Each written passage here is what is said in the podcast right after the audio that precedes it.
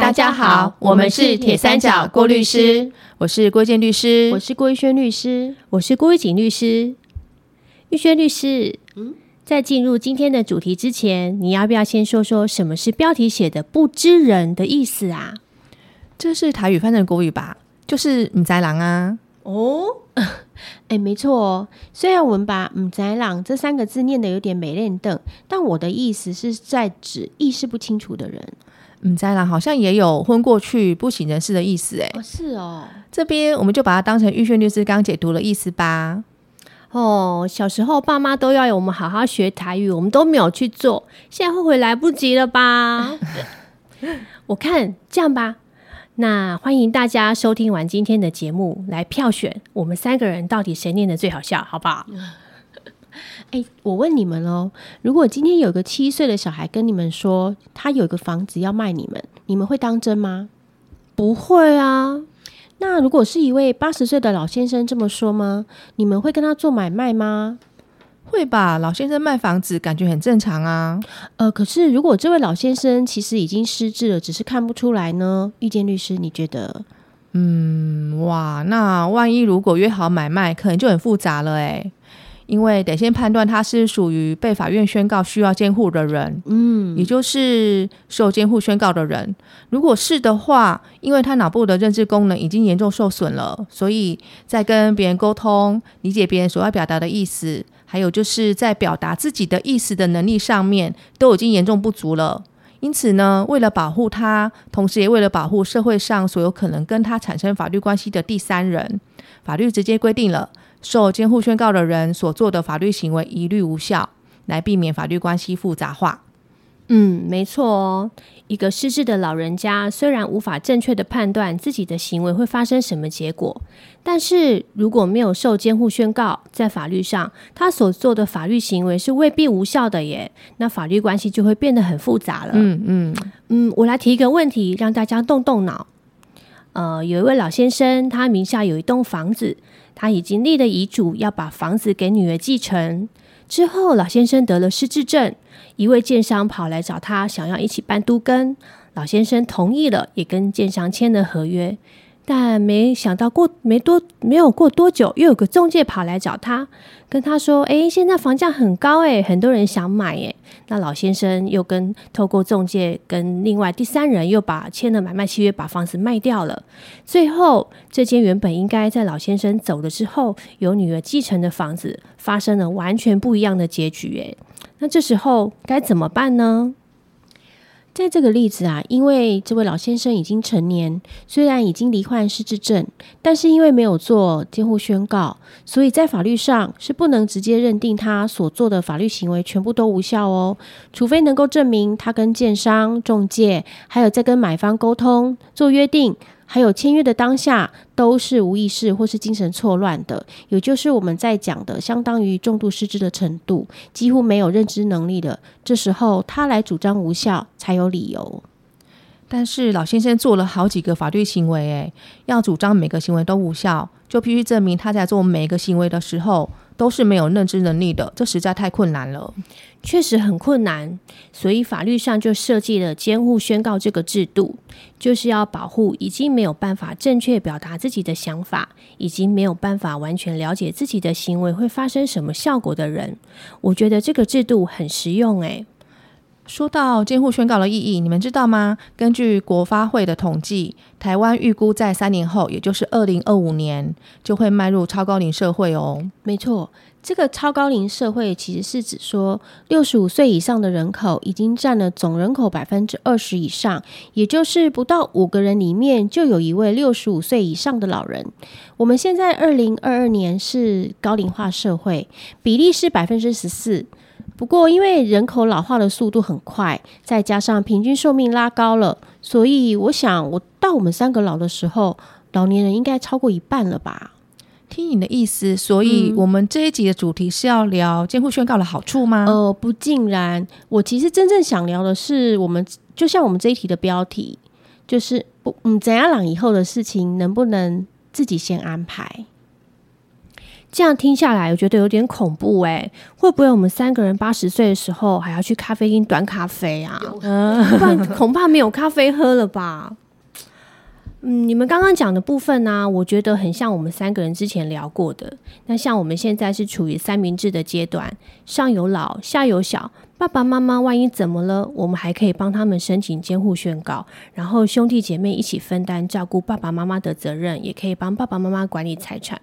但是到我们这一代，我们自己老了，万一真的嗯咱要老了，然后又没有小孩，或者是没有人愿意帮忙，然后又找不到人愿意主动帮忙申请的时候，那就算监护宣告送到了法院，法院也找不到监护人人选呐，那该怎么办呢？没错啊。或者是在只有一个小孩的情形，其实我们也不忍心他要自己要必须独立照顾年迈的双亲，或者是也不免担心，万一小孩没有意愿，或者是没有好好照顾我们，那怎么办？其实有两个以上的小孩的，也是会有这些担心吧？对我也会有这种担心的，所以三明治族们特别要认真来听一听我们这一集要聊的议定监护这个制度。这个议定监护的“议”是意思的“议”。就表示说，它最大的特性是说，谁来当我们的监护人，以后要怎么照顾，用什么样的医疗方式，财产要怎么管理，这些等等大小事，可以在我们意识还很清楚的时候，把我们所希望的事交托给某一个人，或者是好几个人，委任他们在我们母家长以后当我们的监护人，然后呢，依照我们所希望的方式，帮我们处理大大小小的事。我们都认为啊，议定监护和法定的监护最主要有两点不一样，而这两点恰好就可以显示这个议定监护的优点哦。我先来讲第一点不同，就是在于人选。嗯，没错，对吧？没错。嗯，在法定监护，法律规定是由本人、配偶、四亲等内的亲属、同居一年以上的亲属、检察官、主管机关或者是社会福利机构来向法院提出申请。申请以后，法院再从刚才所讲的这些人当中选择监护人，通常会选配偶、兄弟姐妹或小孩。是，可是呢，议定监护不是这样。议定监护是本人在自己意识能力还健全的时候，先和某位自己信任的人约定好，如果有一天自己老了、病了。丧失意识能力而受监护宣告的时候，由这位受任人来担任监护人。这个人选原则上没有限制，诶，只要是本人信任的、认为合适的，即使没有亲属关系，像是朋友、伴侣、同居人也可以，而且人数上也不限于一人哦。等到约定好以后，万一以后唔在阿郎了，有受监护宣告的必要的时候，法院就会遵照本人的意愿，由这位受任人来担任监护人，不会另外再去调查判断要由谁来当监护人。这样看来，从监护人人选这点来看，议定监护制度对于父母、配偶、兄弟姐妹中没有适合担任监护人的人，或者是没有小孩，或者小孩不适合当监护人的人，特别有实意又很重要，对吧？嗯，没错。还有一点也很好，就是议定监护的范围跟方式。它是比较有弹性的，譬如说，在法定监护，法院所选出来的监护人虽然可以管理财产，但是如果是涉及不动产的买卖或者是投资这类比较重大的事情，还是需要法院的同意。嗯。可是，如果是议定监护啊，有预先想到将来买卖不动产的需要，像是我，我可能会希望把不动产卖了去支付长照村的费用，或者是有预先有想到投资的意愿。嗯，像我也想要把财产全部丢到那个护国神山台积电啊，这样这个选择不错吧？嗯，赞赞赞。那我们就可以在委任契约里面去做好约定，也就是说，原则上只要是我们本人有清楚把委托把事情委托给监护人去处理，监护人都有权利去做的，不需要另外去请求法院同意，这样就简单又明了多啦。没错，除了财产的事情以外，监护无论是法定的还是议定的，都还有身体上的照顾，还有医疗的事情，只是在法院。呃，所定的这个法定监护的情形，对于这个该如何照顾就医，其实是由法官去调查判断的。所以，即使法官已经很尽力定出他认为最妥当的照顾方式，但是法官毕竟是外人嘛，我们很难期待法官宣告的这个监护内容能够完全符合本人的意愿，或是可以百分之百来应付未来可能发生的大各种大大小小事情。确实没错。所以，如果本人已经预先定好自己你在养以后的照顾方法跟医疗方式，就比较不会有刚刚所那个预先基所说的问题了。举例来说，本人可以选定两个以上的监护人，根据个人的专长或者是意愿来分配每位监护人监护的事务，用分工的方式来划分权责，同时减轻负担。其实大家不需要想的太复杂啦。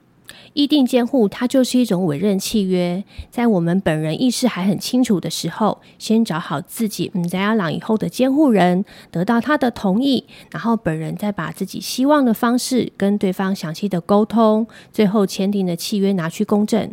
那等到将来那一天真的到了，我们所选的监护人，他就会依照我们在契约里面约定的监护方式，希望我们怎么被照顾啦，身边财产怎么处理啦，我们自己预先做好安排喽，这样也挺好的，对不对？嗯，那如果说嗯不知道自己要怎么做安排比较好啊，或是不知道怎么做比较完善嘛，那我们还是可以去咨询我们身边的法律专业人士，或者是想把。把自己想要的模式告诉那些专业人士，请他们帮我们代理契约，这样也不用担心哦。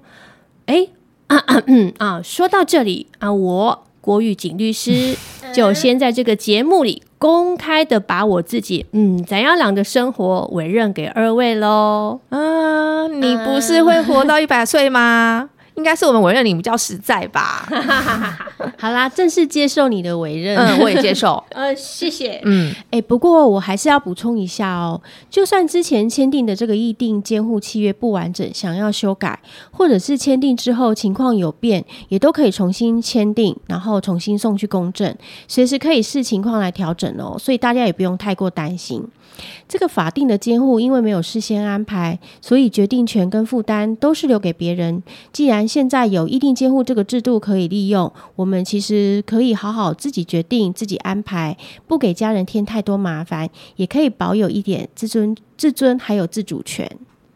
世事无常，对于未来我们虽然无法掌握，但是我们可以善用知识，增加未来的确定因素，预先规划我们的未来，好好过每一个现在。这一集就跟大家分享到这里喽。我们是铁三角，我们是郭律师，我们是三姐妹，与您聊人生，聊聊有趣的事情，聊聊生活中的法律。我们下次见，拜拜。